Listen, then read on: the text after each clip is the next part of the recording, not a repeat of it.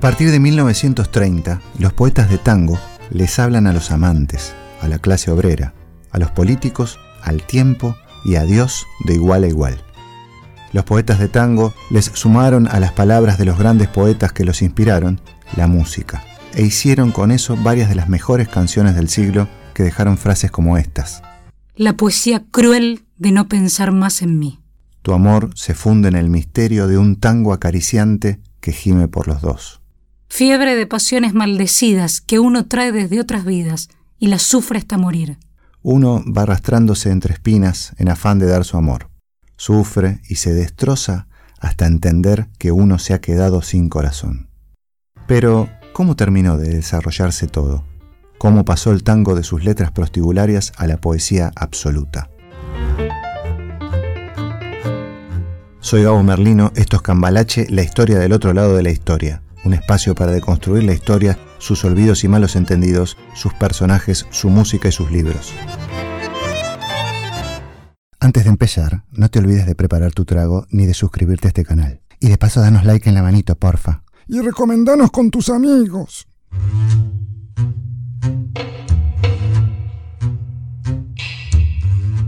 Para las décadas del 30 y el 40 se suman al tango jóvenes poetas para todos los gustos y todos de un nivel superlativo.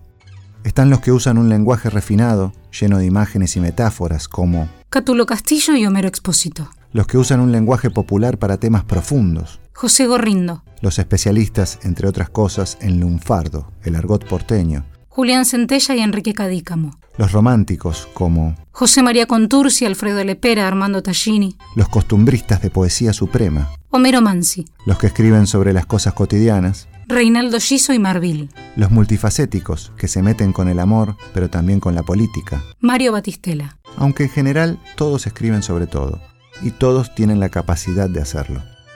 Algunos de estos poetas no habían nacido en la Argentina, sino en distintos destinos de Europa, como Italia, tal el caso de Julián Centella y Mario Batistela. Pero sí se criaron en Buenos Aires y no solo asimilaron la cultura local, sino que la reinventaron. En Argentina en esos tiempos había un gran interés por la literatura y una influencia fuerte de poetas latinos, españoles y franceses de ese siglo y del anterior. Rubén Darío, Nicaragua, Amado Nervo, México, Gustavo Becker, España, Paul Geraldi, Francia, Arthur Rimbaud. Francia. No leyeron nada de Mbappé. A mí me gusta Cristiano Ronaldo, Bebote. Yo prefiero el polaco Lewandowski, gran literato. De hecho, algunos letristas de tango populares ni siquiera habían terminado la escuela. Eran simples lectores que se convirtieron en poetas, como el caso de José Gorrindo o de Lito Vallardo. Y ya también había músicos que se especializaban en escribir los sonidos para esas letras que quedarían en la historia. Un caso emblemático de esos tiempos es el de Héctor Stamponi, a quien Astor Piazzolla definió como el Johann Strauss del tango, y compuso la música de temas inolvidables como Flor de lino, azabache, pedacito de cielo, bajo un cielo de estrellas, quedémonos aquí. Claro que muchas de estas canciones estaban inspiradas en historias reales.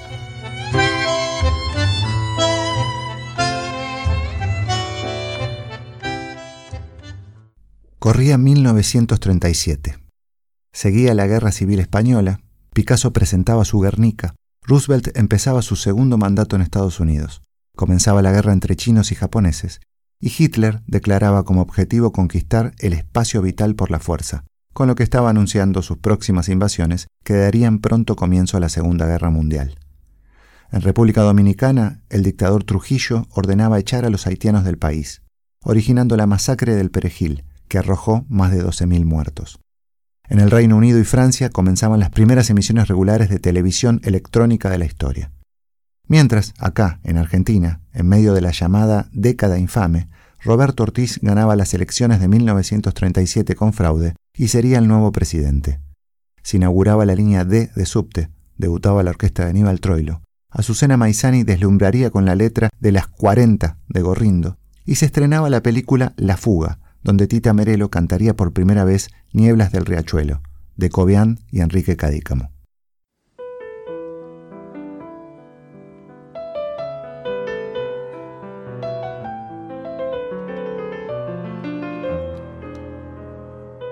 En ese mismo 1937, el propio Enrique Cadícamo lanzaría otro título inolvidable. Él mismo se encargó de fogoñar la historia detrás del tema. La verdad en asuntos de belleza es muy relativa, y el arte es uno de esos asuntos. Por eso vamos a elegir creerle por algunos minutos. El mismo García Márquez, en su libro Vivir para contarla, decía que la vida se apropia en algunos casos de la historia, que la vida no es la que uno vivió, sino la que uno recuerda, y cómo la recuerda para contarla. En esa dimensión de las cosas, el transatlántico Biancamano, un enorme barco, viajaba desde Buenos Aires, Argentina, a Río de Janeiro, en Brasil. A bordo, un par de artistas argentinos, el mismo Cadícamo y Charlo, aquel cantor endiablado, el hombre de las mil novias, llevaban sus ilusiones de juventud hacia el casino de Urca, donde habían sido contratados para actuar. Entre los pasajeros también estaban dos hermanas portuguesas, que habían hecho lo contrario, acababan de cantar en Buenos Aires y volvían a casa. Dicen que Charlo y la mayor de ellas se cruzaron las miradas solo una vez, y por una especie de invisible decreto del universo, el romance comenzó de inmediato. Las actuaciones en Río de los muchachos fueron un éxito. Charlo, que en realidad se llamaba Carlos Pérez Urdinola, no solo fue uno de los cantantes más grandes de su tiempo, sino que además era un exquisito compositor. Cuando llegó el momento de volver a Buenos Aires y terminar el romance, Charlo estaba especialmente afectado.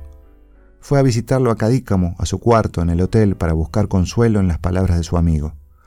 Lo encontró trabajando en un nuevo poema sobre la máquina de escribir. Era un poema que le había encargado un argentino que vivía en Río de Janeiro, Heriberto Muraro, un pianista demasiado insistidor que lo había perseguido durante días para que escribieran algo juntos. Charlo leyó el comienzo de la letra. Ha llegado el momento, querida, de ausentarme quién sabe hasta cuándo. En mis labios se asoma temblando una mueca que dice el adiós. Nuestro amor fue un amor del momento. Mi cariño fue un ave de paso. Y tu beso de miel y de raso fue un vaso sagrado que no olvidaré. Charlo le arrancó la hoja de la máquina de escribir y le dijo, esta es para mí. No, la tengo prometida, le respondió Cadícamo. Pero a Charlo ya no se lo podía frenar. A ese tipo escribíle otra, le dijo. Se sentó y se puso a componerle la música con su acordeón. Así nació uno de los tangos más lindos de la historia, Ave de Paso. La muchacha morena que había enamorado a Charlo no era una muchacha cualquiera. Se estaba convirtiendo en una de las cantantes más importantes de Brasil y ya había viajado con su arte ocho veces a la Argentina. Se llamaba Carmen Miranda, y poco tiempo después se convertiría en la nueva estrella del cine de Hollywood, la tercera personalidad más famosa de Estados Unidos y la mujer mejor paga del país del norte. Cosas de la vida. Si la tecnología hubiera estado más avanzada en esos tiempos, Carmen y Charlo, en lugar de ir en barco, hubieran viajado en avión desde Buenos Aires a Río de Janeiro. Y en las escasas tres horas que dura el vuelo, hubieran tenido mínimas chances de relacionarse y hasta de verse siquiera y quizás ese amor y esa canción nunca hubieran existido. La tecnología se hubiera convertido entonces en el dios del desencuentro. Carmen Miranda no pudo sobrellevar su vida y sus adicciones y se fue rápido, en 1955, con solo 46 años de edad. Charlo se quedó de este lado de la luna hasta 1990. Quizás, cada vez que escuchamos Ave de Paso, logramos volver a unirlos, aunque sea en tres minutos de nostalgia. Adiós, muñequita de cobre, muchacha morena, tu amor tropical exhala un perfume de brisa salobre, como una canción sentimental. La luna de río se queda para que en las noches le cuentes que yo pasé por tu lado, viajero incansable. Pasé por tu lado y dejé mi corazón. Vos podés ayudar a Cambalache invitando un café. Cafecito es una aplicación donde realizás una donación voluntaria. Con cada colaboración ayudas a que este proyecto pueda seguir creciendo. Nos encontrás en cafecito.app barra cambalache.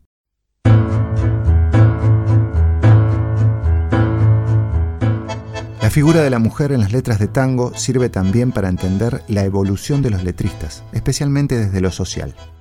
En los primeros tiempos, el pronombre yo era una constante en las letras. No se hablaba del otro. El hombre hacía gala de su valor, su capacidad para bailar, enamorar y para el duelo. La mujer casi no era protagonista, y cuando lo era, su personaje se caracterizaba por poseer alegría, sumisión, ganas de divertirse y disfrutar la vida, como en el caso del tango La Morocha, de 1906. Soy la morocha argentina, la que no siente pesares y alegre pasa la vida con sus cantares. Soy la gentil compañera del noble gaucho porteño, la que conserva el cariño para su dueño. Deconstruite, querida. Por otro lado, casi no hay tangos de las primeras épocas que hablen del padre. Las primeras generaciones tangueras coincidieron con una sociedad donde en los arrabales abundaban las madres solteras, viudas o abandonadas, que criaban solas a sus hijos. Estos varones seguirían el mismo camino, abandonándolas y luego idealizándolas, como se ven las letras de tangos como este que dice así. Pobre mi madre querida, cuántos disgustos le he dado, cuántas veces escondida, llorando triste y vencida, en un rincón la he encontrado. El imaginario de los letristas inventaría dos tipos de mujeres en los primeros años del siglo XX. La trabajadora sin futuro, que probablemente podría caer en manos de algún aprovechador que la enamorara y la dejara, como se puede escuchar en los tangos Fosforerita, Lunes, Fea. O la mujer autónoma, que se buscaría futuro en el centro de la ciudad, pero que terminaría prostituyéndose o desengañada por la vida, como en el caso del tango Milonguita. Estas últimas serían parte de una nueva figura social, importantísima para la historia del tango, las milonguitas, que se sumaban a las milonguitas traídas de Europa en trata de blancas, musas del género y opuestas al ideal burgués junto al compadrito y al cafillo, o sea, el tratante de blancas, las milonguitas y las chinas, o sea, las trabajadoras, serían elementos centrales en la letrística de esos primeros tiempos.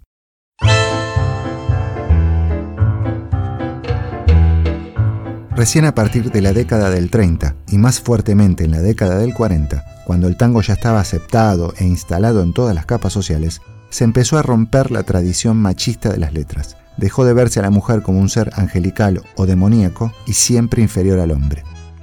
Armando Tallini es uno de los primeros que nos muestra otra cara con su tango Gloria. En él, la mujer rechaza al hombre rico del centro, porque ella es de buen pedigré y cree en el amor. Un nuevo prototipo de personaje se estaba gestando.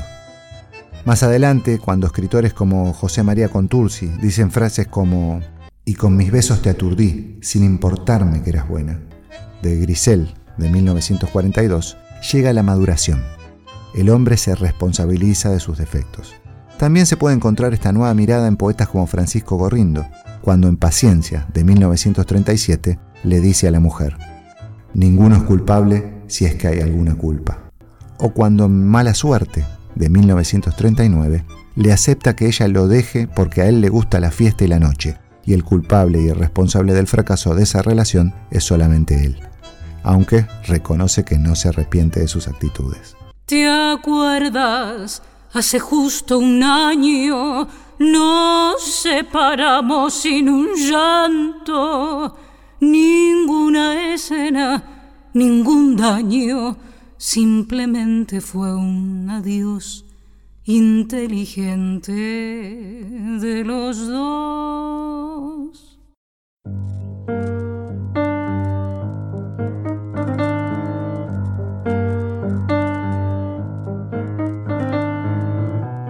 Desde los 60 llegó una nueva generación de letristas que supo incorporar los nuevos modismos y giros poéticos de su tiempo. A la cabeza estuvo el gran Horacio Ferrer, pero también fue importantísima la primera mujer realmente destacada en el rubro, Eladia Blasquez, así como otras figuras como Juan Catavera, Héctor Negro, Rubén Garelo, Chico Novarro, y la nueva generación de cantores con figuras como Roberto Goyeneche, Rubén Juárez, Susana Rinaldi o María Graña, entre muchísimos otros, también los acompañó interpretando esas nuevas composiciones en sus discos. Mi amor, tu tango es este beso que aún flota y sueña por tus labios y también es mi voz alguna vez que eché a llorar a solas.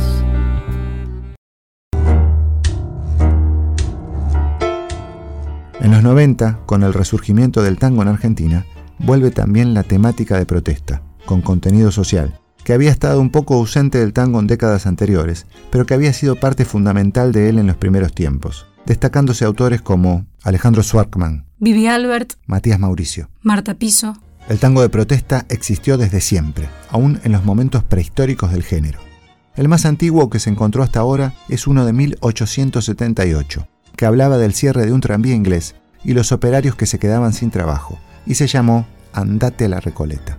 Andate a la Recoleta, decile al recoletero que prepare una bóveda para este pobre cochero. Sí, sí, sí, que Gaudencio se va a fundir. No, no, no, que Gaudencio ya se fundió. También hubo tangos anarquistas desde 1901.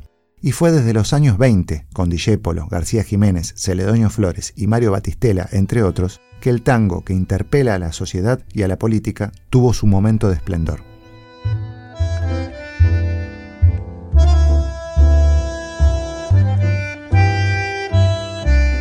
Además de los tangos con contenido social citados en el capítulo anterior, otro buen ejemplo es el tango Bronca, escrito por Mario Batistela.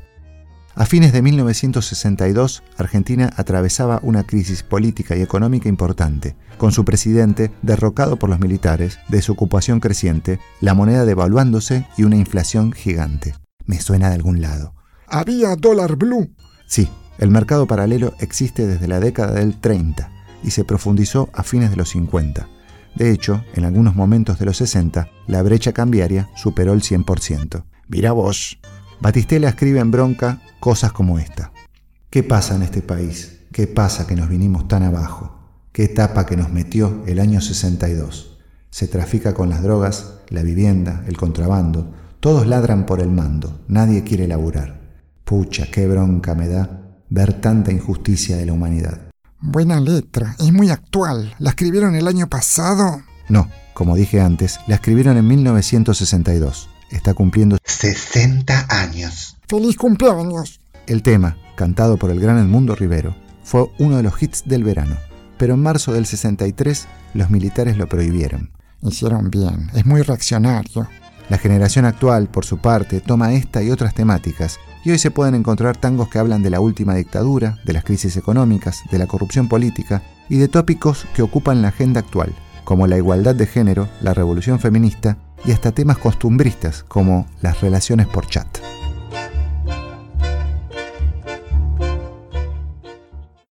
En conclusión, la evolución de la poesía tanguera fue gigante a través del siglo. Múltiples factores intervinieron, entre ellos la propia deconstrucción de sus protagonistas.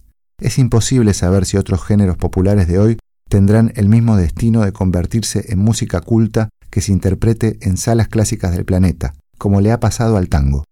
Lo único que podemos afirmar es que Buenos Aires sigue siendo atravesada por los cuestionamientos del tango, porque esta música, como dijo alguien alguna vez, se tomó la mala costumbre de burlarse del tiempo para quedarse jugando a las cartas en la eternidad.